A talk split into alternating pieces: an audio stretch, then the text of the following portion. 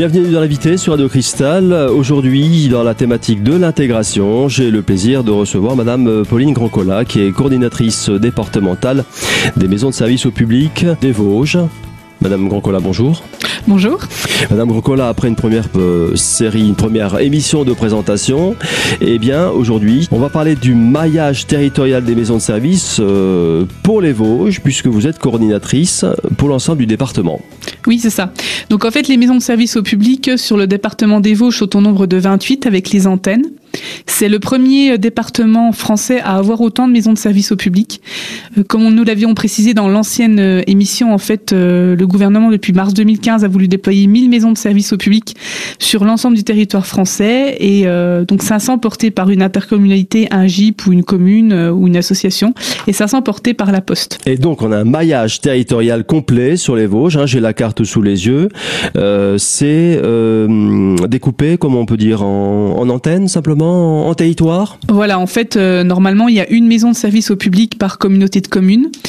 Seulement au 1er janvier 2017, euh, les communautés de communes vont euh, être modifiées.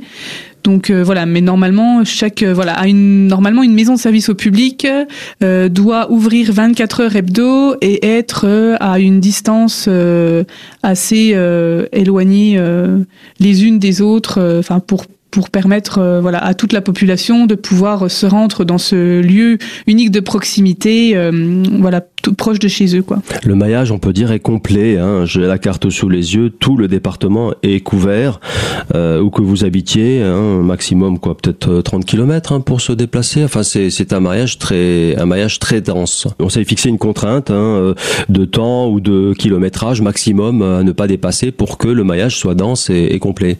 Voilà c'est ça il y a un cahier des charges à respecter euh, donc ce, euh, voilà euh, sur le lieu géographique de chaque maison de service au public. Avec peut-être une petite réserve, vous m'aviez dit en préparant cette émission, l'est, c'est-à-dire côté grand, côté l'ouest, pardon, Neuf-Château.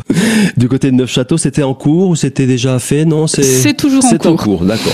C'est même en cours. voilà, j'ai des prochains rendez-vous qui vont pouvoir mailler encore le, le territoire, peut-être sur l'ouest vosgien pour permettre euh, donc aux, gens situés sur la plaine euh, de pouvoir euh, s'orienter vers la maison de service au plus près de chez eux. Oui, parce que là pour l'instant, je dirais que Neufchâteau, c'est Mirecourt. Hein. Voilà, il y a, ben, y a, y a il n'y a pas Mirecourt, il y a, y a Neuchâteau et il y a la marche tout en bas, voilà. Puis autrement, le plus c'est Dompère. Alors aujourd'hui, on a décidé, on, on, on s'est fixé un, thème, hein, vu la diversité des, thématiques abordées par les maisons de service, c'est l'accompagnement numérique. Alors c'est un outil très universel, très large et qui touche euh, nécessairement pas mal de pas mal de thèmes. Hein. Il y a l'emploi, il y a l'insertion, la formation, création d'entreprise. Enfin, c'est c'est un outil qui s'impose. Effectivement, chaque maison de service au public dispose euh, d'un espace informatique euh, donc avec accès Internet euh, relié à une photocopieuse, un imprimante scanner et des téléphones, qui permettent euh, de pouvoir naviguer sur Internet en toute autonomie ou avec l'aide d'une animatrice, d'un animateur. Et effectivement, c'est vrai que l'outil informatique, l'accès au numérique est très important pour toutes les démarches de la vie quotidienne et notamment celle de l'emploi, puisque pour rechercher les offres d'emploi, il faut se rendre sur les sites Internet nationaux. Et j'ai sous les yeux justement au verso de la carte que vous m'avez rapporté, la carte du maillage territorial, et eh bien une carte très très euh, comment dire euh, très parlante. Hein, euh, ça parle à tout le monde. Des exemples de, de, de cas, hein, de cas concrets, de, de situations dans la thématique de l'emploi. Par exemple, j'ai besoin de répondre à une candidature. J'ai rendez-vous avec mon conseiller pour l'emploi, je ne sais plus à quelle heure. j'ai besoin d'aide pour rédiger ma lettre de motivation. Puis-je saisir mon CV, etc., etc. C'est une la, la thématique de l'emploi est au cœur aussi de, de, vos, de vos préoccupations. Oui, tout à fait. Et donc toute l'équipe d'animation euh, des maisons de service au public est formée au premier niveau pour toutes ces réponses euh, à la vie quotidienne, notamment l'emploi. C'est vrai que bah là maintenant sur euh, Pôle Emploi, vous, les, les, usagers ont besoin de se connecter sur leur espace personnel. Donc c'est vrai que quand ils se rendent dans une maison de service au public, il faut pas qu'ils oublient de se munir de tout ce qui est identifiant, mot de passe.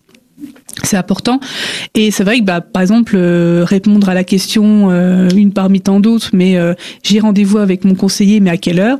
Dorénavant, sur le site internet de pôle emploi.fr, nous pouvons savoir à quelle heure est rendez-vous, puisque c'est inscrit sur l'agenda de son, de son espace personnel, la personne. Un seul conseil, donc, si vous vous rendez dans une maison de service, toujours venir avec ses coordonnées. C'est simple, hein, un simple identifiant et un mot de passe. Ouais, voilà. Madame Grancola, je, je vous propose de poursuivre cette présentation avec des exemples concrets de situations. On se retrouve donc dans un instant. À tout de suite.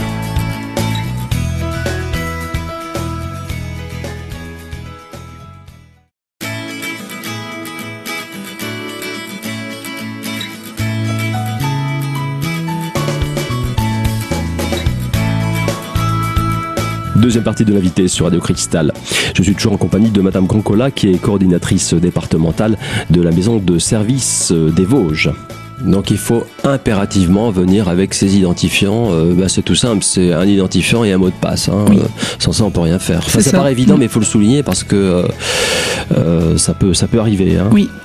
Alors par exemple, j'ai besoin d'aide pour rédiger ma lettre de motivation. Donc il y a tout ce qu'il faut. Il y aura également, il y a un, un conseiller qui, qui, est là pour orienter? En fait, euh, l'équipe d'animation est formée, donc elle peut euh, très bien euh, rédiger un CV, une lettre de motivation avec l'usager, donc pouvoir.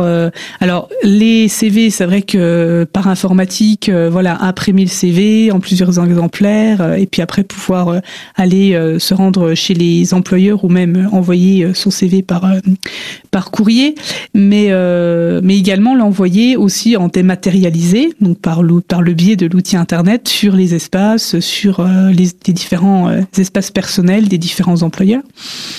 Et puis la lettre de motivation, qui euh, permet donc d'accompagner le CV, qui sont les deux documents, on va dire pour pour une bonne recherche d'emploi, qui doit être rédigé sans faute d'orthographe, etc. Donc c'est vrai que l'aide de l'animatrice ou de l'animateur sur place permet euh, bah, de pouvoir euh, rédiger une lettre de motivation euh, en bonne et due forme. Je prends l'exemple du CV. Euh, il faut pas prendre rendez-vous parce qu'un CV, je prends un jeune par exemple, enfin un jeune ou, une personne qui effectivement n'en a jamais fait et qui a déjà un petit cursus, ça prend un peu de temps quand même. Donc est-ce qu'il faut il faut pas prendre rendez-vous? Mais est-ce que les, les, conseillers, les accompagnateurs sont, sont disponibles? Je sais pas, une heure, deux heures?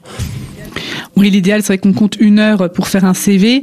C'est vrai qu'on propose aux personnes bah, déjà de, de, faire une trame par écrit de leur parcours professionnel, où on va leur donner une trame écrite euh, en leur voilà expérience professionnelle, euh, vos, vos, vos diplômes, etc.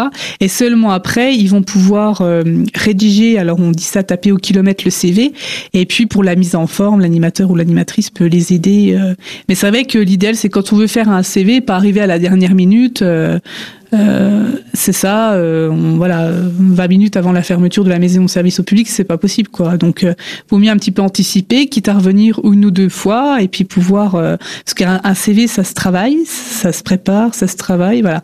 ça reste personnel. Donc nous, euh, voilà, enfin les animateurs sont là pour euh, aider, pour euh, apporter des conseils, mais chaque CV reste personnel, donc il faut, il faut le travailler. Je vous ai cité tout à l'heure quelques exemples types de questions, enfin de, de, situations, mais je crois que vous en avez amené quelques-unes qui, qui sont réelles. Hein, c'est vraiment du vécu. Pour, pour, illustrer, pour, illustrer, disons la la situation dans lequel la richesse, la, richesse, la mmh. diversité mmh. de, mmh. des demandes aussi. C'est des questions euh, voilà du terrain euh, auxquelles euh, parfois on s'attend pas. Donc l'animateur ou l'animatrice en poste voilà est, est des multicasquettes, on appelle ça euh, polyvalent. Donc c'est vrai que des fois on est face à des questions donc, du type euh, demande démarche par rapport à une VAE, une validation des acquis pour un, un employeur euh, qui souhaitait étendre son marché en Suisse, donc un pays qui lui demandait un, diplôme obligatoire pour justifier son expérience. Donc ça c'est une première question. C'est un peu la, problématique des, des, équivalences du diplôme aussi, c'est ça. hein, mm, hein. Mm, mm. Donc voilà où rechercher, vers qui orienter la personne. Par exemple, une demande d'aide pour faire une lettre d'attention euh, au, conseil régional pour obtenir une aide financière dans le cadre d'une création d'entreprise. On a également, euh, alors là, plus un monsieur qui est à un an de la retraite euh, et qui était en, CD dans, CDD dans son entreprise. Et le, monsieur voulait savoir bah, les avantages financiers que son entreprise pouvait avoir avant ça, voilà, pouvoir l'embaucher ou bien avant qu'il qu'il parte en retraite. C'est un peu des cas de figure quand même. Je dis pas, euh, c'est pas typique non plus. C'est des cas de figure euh, un peu, un peu extrêmes hein, quand même. Hein. Je pense pas que vous ayez affaire, enfin, en maison de service, à, à ce genre de, de, situation tous les jours non plus. Hein. Non, mais ça arrive quand même. Ça arrive quand même. Ah, oui. Mm. Et puis par exemple, demande de renseignement par rapport à un employeur en Allemagne qui envoyait les fiches de paye à son employé, mais pas le salaire sur son compte en banque. Là, je sais pas ce qu'on peut faire, hein, à part appeler l'employeur en allemand. Hein, c'est ça, voilà, les petites questions anecdotiques, mais, euh... mais mais pour dire, oui, voilà, pour dire, il y a, y a, une véritable attente de la part des, des gens hein, euh, vis-à-vis des, des, maisons de service, euh, parce que malgré la profusion des informations sur Internet, rien ne remplace le, le conseil euh, sur place, enfin le conseil sur mesure. Et puis c'est vrai que l'animateur ou l'animatrice qui est en poste, il s'instaure de la confiance entre les usagers euh, et la personne ressource. Donc euh, c'est vrai qu'ils ont plus, enfin voilà, ils osent maintenant, euh, voilà. Oui, tout à fait, il faut le souligner, il faut instaurer un climat de confiance. Oui, c'est ça. Mm. Madame Grancola, après les animateurs, eh bien, je vous propose de nous retrouver dans un instant pour la suite de la présentation des prestations des maisons de service et notamment ses partenaires. À tout de suite.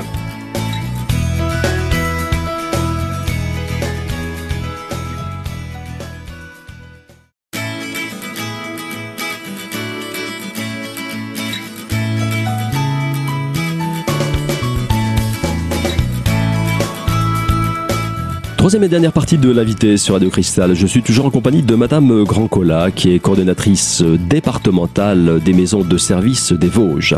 Alors Madame Grandcola, les maisons de service, ce sont euh, des animateurs, mais ce sont également des intervenants extérieurs. Quels sont vos partenaires à ce niveau-là? Alors, euh, concernant l'emploi, c'est vrai que nos partenaires, alors on appelle ça des opérateurs nationaux, c'est-à-dire c'est ceux qui financent les maisons de service au public. Donc on a Pôle Emploi, on a euh, la mission locale qui vient régulièrement faire des permanences dans nos MSAP, on a les jeunes prêts à bosser, l'école de la deuxième chance, le CIO, le Centre d'information et d'orientation, Cap Emploi, la Fondation Face Vosges, car depuis peu nous réalisons ensemble des CV vidéo, et puis euh, SNC, Solidarité Nouvelle face au chômage. Dans la partie insertion, euh, alors c'est vrai qu'on on, on travaille euh, très bien avec euh, les prestataires de Pôle Emploi, donc comme par exemple la LAGI et le CAGIP. Euh, et tout ce qui est formation, euh, donc avec l'AFPA, le Greta, le CNAM, Formabilis, Uniformation. Dans la partie création d'entreprise, euh, donc on a on a on effectue également un relais avec les partenaires. Donc soit ils viennent en permanence dans les MSAP ou soit nous avons des numéros directs avec euh, Cap Entreprendre, l'ADI, les chambres consulaires comme la CCI, la, la, la Chambre des métiers de l'artisanat et la Chambre d'agriculture. On fait le lien aussi avec l'URSSAF et le RSI. Euh, depuis peu, l'équipe d'animation euh, d'Épinal, en tout cas euh, pour le moment, a été formée sur l'URSSAF et le RSI. Donc ils sont à même de pouvoir répondre toujours aux questions de premier niveau. Et s'ils n'ont pas les réponses immédiates, ils ont un numéro direct avec euh, une formation également sur le site internet de chaque partenaire, information de premier niveau, accueil de proximité euh, personnalisé euh, donc lors de permanence des partenaires, et puis diffusion d'offres de formation. Ça c'est important. Encore ce matin, j'ai reçu les offres d'apprentissage sur le département des Vosges, donc le diffuse à toute l'équipe d'animation. Elle peut renseigner les usagers qui, qui souhaitent rechercher un apprentissage.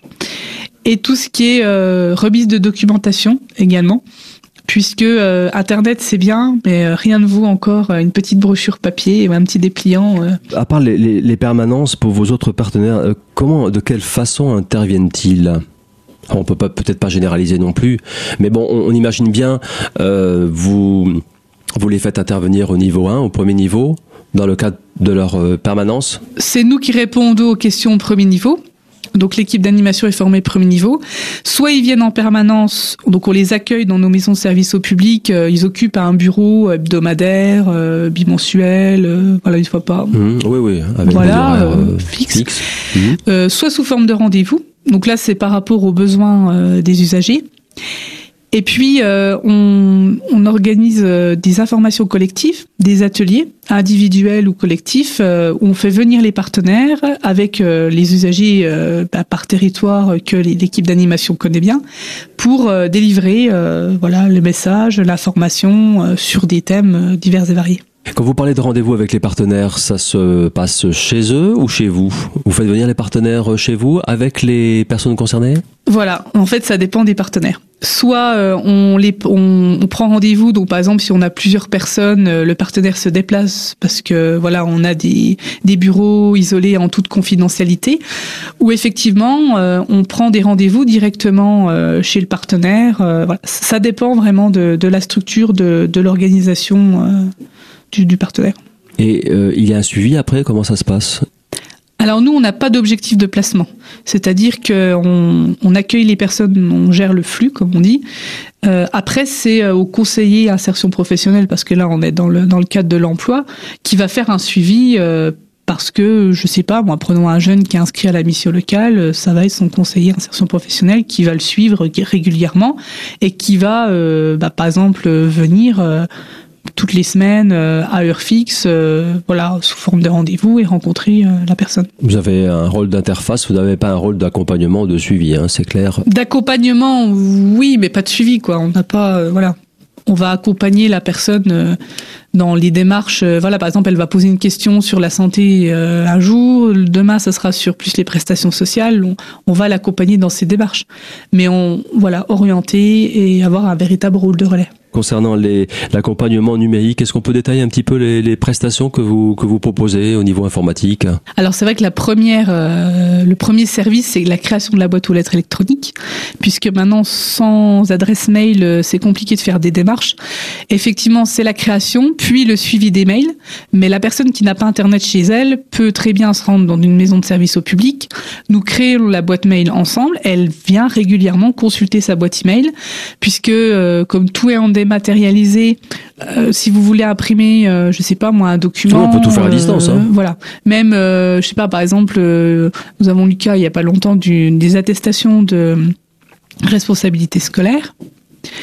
Vous allez sur votre espace personnel de votre assurance, il vous l'envoie sur votre boîte mail et vous et vous pouvez l'imprimer directement depuis votre boîte mail. Donc c'est vrai que de plus en plus d'organismes les gens qui n'ont pas Internet ou qui n'ont pas d'informatique chez eux. Hein. C'est ça. Donc euh, voilà, directement se rendre dans une maison de service au public la plus proche de chez soi, mais pas forcément. Je sais pas moi. Euh, demain vous allez dans une dans votre famille, euh, etc. Vous avez une maison de service au plus près de, de la famille ou des amis que vous êtes. Vous pouvez vous y rendre aussi. Et oui, ce sera pour conclure cette émission, Madame Grancola. Euh, il faut le souligner, on n'a pas besoin de se rendre systématiquement dans la maison de service dont on dépend. On peut aller dans n'importe quelle maison de service du département. Oui, voilà, c'est tout pour aujourd'hui. Merci Madame Grancola. Je vous donne rendez-vous très très prochainement pour une nouvelle thématique de l'invité sur Radio Cristal.